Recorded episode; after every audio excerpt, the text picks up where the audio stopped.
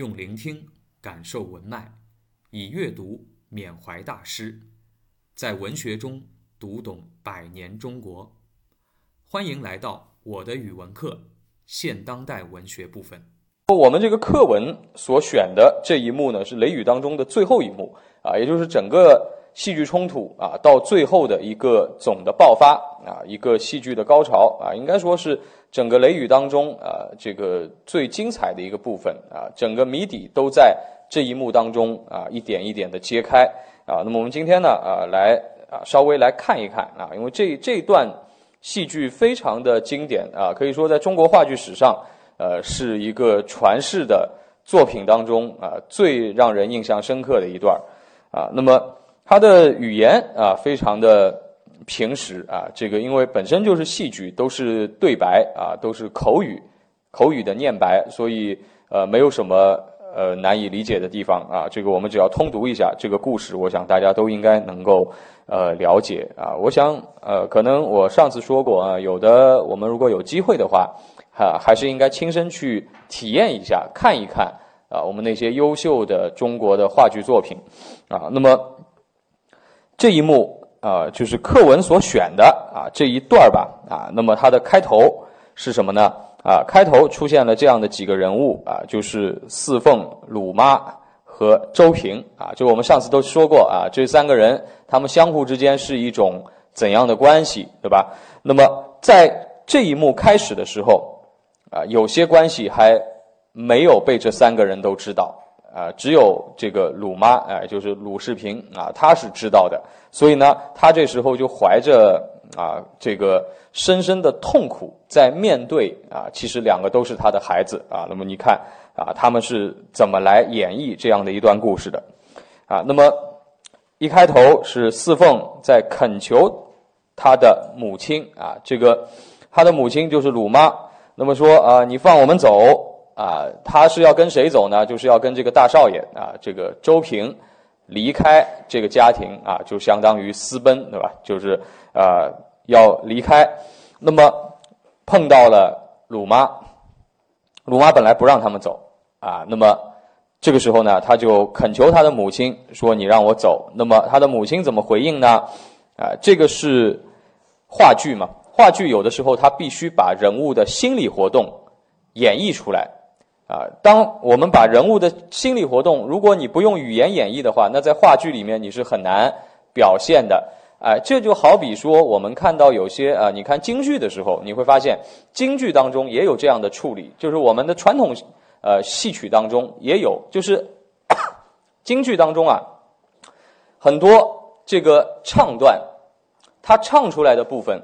实际上都是这个人说的还是想的，京剧当中的唱段往往是这个人内心的活动，我在想什么，然后呢用唱的方式把它演绎出来，啊，如果是念白的部分呢，就是真正的对话，啊，两个人真正的对话。那么当然话剧就很难，话剧因为它没有啊这个念白和唱段之分，啊，都是念白。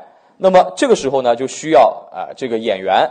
啊，面向观众啊来做啊这个自己内心的独白啊，这个是话剧演绎当中的一个特啊一个特点，因为电影就没有这个特点。电影当中讲到心理活动，你完全可以什么镜头特写移到这个演员的身上，然后呢他的嘴是不张的，对吧？就以他的眼神来告诉你，然后配以话外音啊，话外配他的声音，然后好像他心里在想什么。啊，你知道这是他在想，但是在话剧当中呢，他必须得说出来啊，不然他站在那里不动，你又不能打字幕是吧？啊，那你怎么知道他是在想啊？那么这个时候，鲁妈这个像是在自言自语，但实际上是他内心的活动，说我是在做梦，我的亲生儿女啊，三十年的功夫，断断续续的，但实际上他内心是在。啊，有丰富的语言啊，这都是他的亲生儿女啊，现在要在一起，要私奔啊，这个对一个母亲来说就是很难接受的事情，哎，那么这时候呢，他哎哭着挥手，这个时候是在对他们两个人说说你们走吧，我不认得你们，就他已经无法再去管这个年轻人的事情了，所以他只能把这个秘密藏在自己的心底，觉得他也没法阻止，又不好意思说出来，啊，说出来他又觉得在儿女面前他没有办法交代。那么这时候，周平啊，其实是他的儿子啊。那么周周平他作为这个家庭的一个少爷，他要带着这个啊侍女私奔，哎，那么被一个老妈子挡住，那么他也很着急，对吧？看到这老妈子不挡了，然后呢，他就说谢谢你，就要带着四凤就走了。啊，但是呢，鲁妈又很犹豫啊，说你们不能走。他也知道他们走了以后，当然啊，他们可能就会啊，这个双宿双飞，是吧？但是问题就在于不可以这样啊，出于伦常，他觉得不可以这样啊。那么他又把他们呢拦住。那么当然了，四凤是他的女儿啊，这个只能听他的话，所以呢，他又只能求他的母亲说啊，这个我是已经决定了，不管啊，这个周平他是什么样的人。啊，不管他是穷是富，啊，我已经跟定了他了，啊，那么他说我们到了这一步，啊，他到哪儿我也到哪儿，啊，他是啥就是啥，哎，那么这个鲁妈呢听不下去，哎，那么这时候呢还有一个啊，又来了一个大海是吧？这个大海是谁呢？哎，这个大海实际上是这个啊，这个鲁妈的另一个儿子。啊，就他孩子比较多，是吧？就是他后来离开周家以后啊，又跟了别人，所以呢，他又有又有孩子了，哎，那么其实这些孩子他们彼此之间都是有关系的，啊，那么这个大海就是说，哦，我妹妹闹成这样，那你就让她走呗，哎，那么周平呢，啊，他说，啊，他其实并不很服从鲁妈，因为在他眼里，鲁妈是一个佣人啊，就是一个当年他们家三十年前的老佣人，哎，那么。他说：“我们肯定是要走的啊，我们也只好不听你的话，对吧？走啊。那么这个时候，鲁妈说了一段很长很长的话。这段话实际上呢，有他内心的啊这种独白啊，话话剧只能让他以这个自言自语的方式把它说出来，断断续续的把它说出来，就说到啊这个。”呃，谁造的孽？他们都很可怜啊！这些孩子也不知道错在哪儿，对吧？那么要罚只能罚我啊！我一个人有罪啊！现在我明白了，事情做啊做下的事情就没有办法回头，对吧？哎，那么他说呃，他们都是我的干净孩子。实际上他这时候已经有所暗示啊，说到这个事情，哎，那么说这个都是我犯的错啊，那么怎么怎么样啊？说说了一大段，说一大段，但是。他的女儿听不懂，啊，这个他说他们都是我的孩子。当然了，这个他女儿当然知道是他的孩子，但是他女儿并不知道对方实际上也是他的孩子啊。那么最后啊，这个鲁妈呢非常勉为其难的啊，这个顺从了孩子，说你们走吧啊。那么这个时候呢，周平啊就催说：“哎呀，这个车开过来，马上我们就要准备走了。”啊，这个鲁妈呢，还这个提醒他们说啊，你们这个走啊，叫黑地儿里走，不要惊动旁人啊。这个不希望啊，他们把这个事情闹大啊，这个被很多人知道。如果更多的人知道啊，纸当然包不住火，那有很多事情可能谜底就更要揭开了。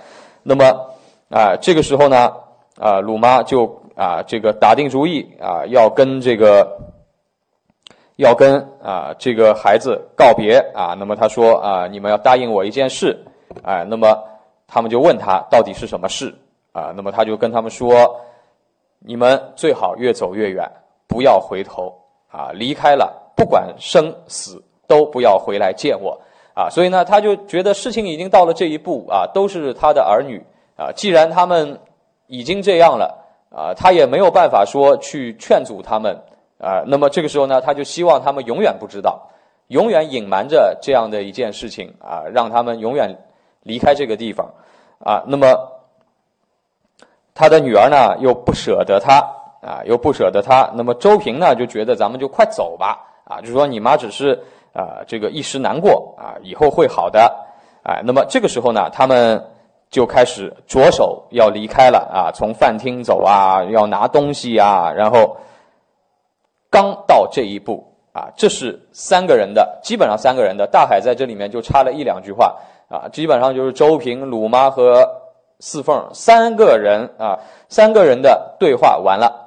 到了饭厅门口，实际上在舞台上啊，他这里就有一个呃，有一个另外一个区域啊，它舞台就变成了一个像周家的房子一样。呃，走到了那样一个饭厅的区域呢，这个时候来了啊，来了一个人，就是啊，这个周朴园现在的妻子啊，就是叫做樊姨的啊这一位。感谢收听，期待您的分享与评论。我的语文课，欢迎来听课。